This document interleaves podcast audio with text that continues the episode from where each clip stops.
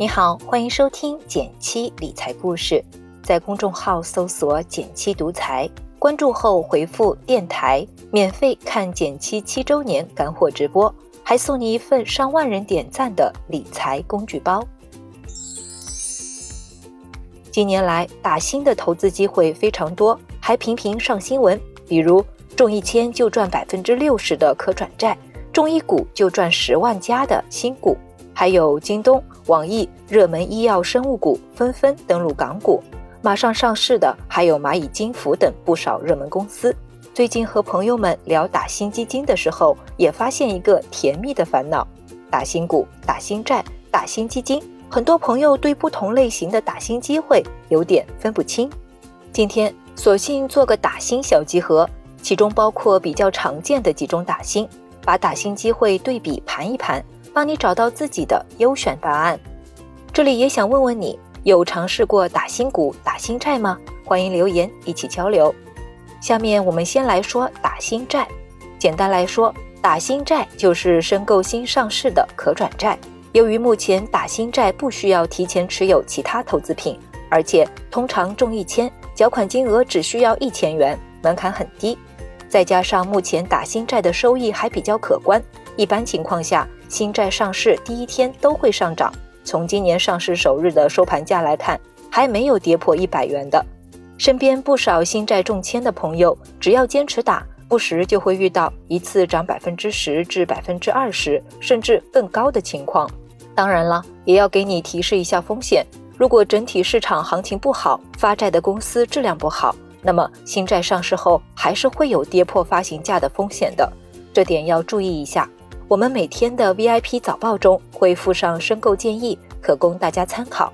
小结一下，打新债投资门槛低，操作简单，而且风险不高，大家都可以坚持打新债，抓住这个投资机会。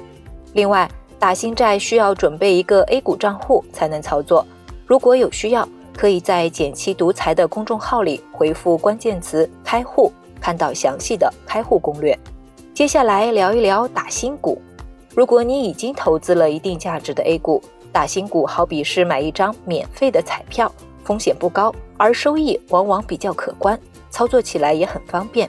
目前打中一只新股上市后，大概率是上涨的。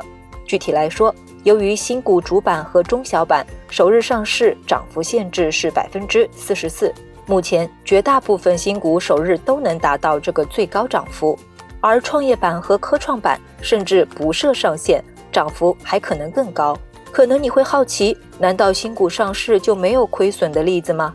其实历史上的确出现过不赚钱的新股，比如二零一九年上市的浙商银行，当天的收盘价就跌破了发行价。但是从总体来说，A 股打新亏钱的情况还是很少的。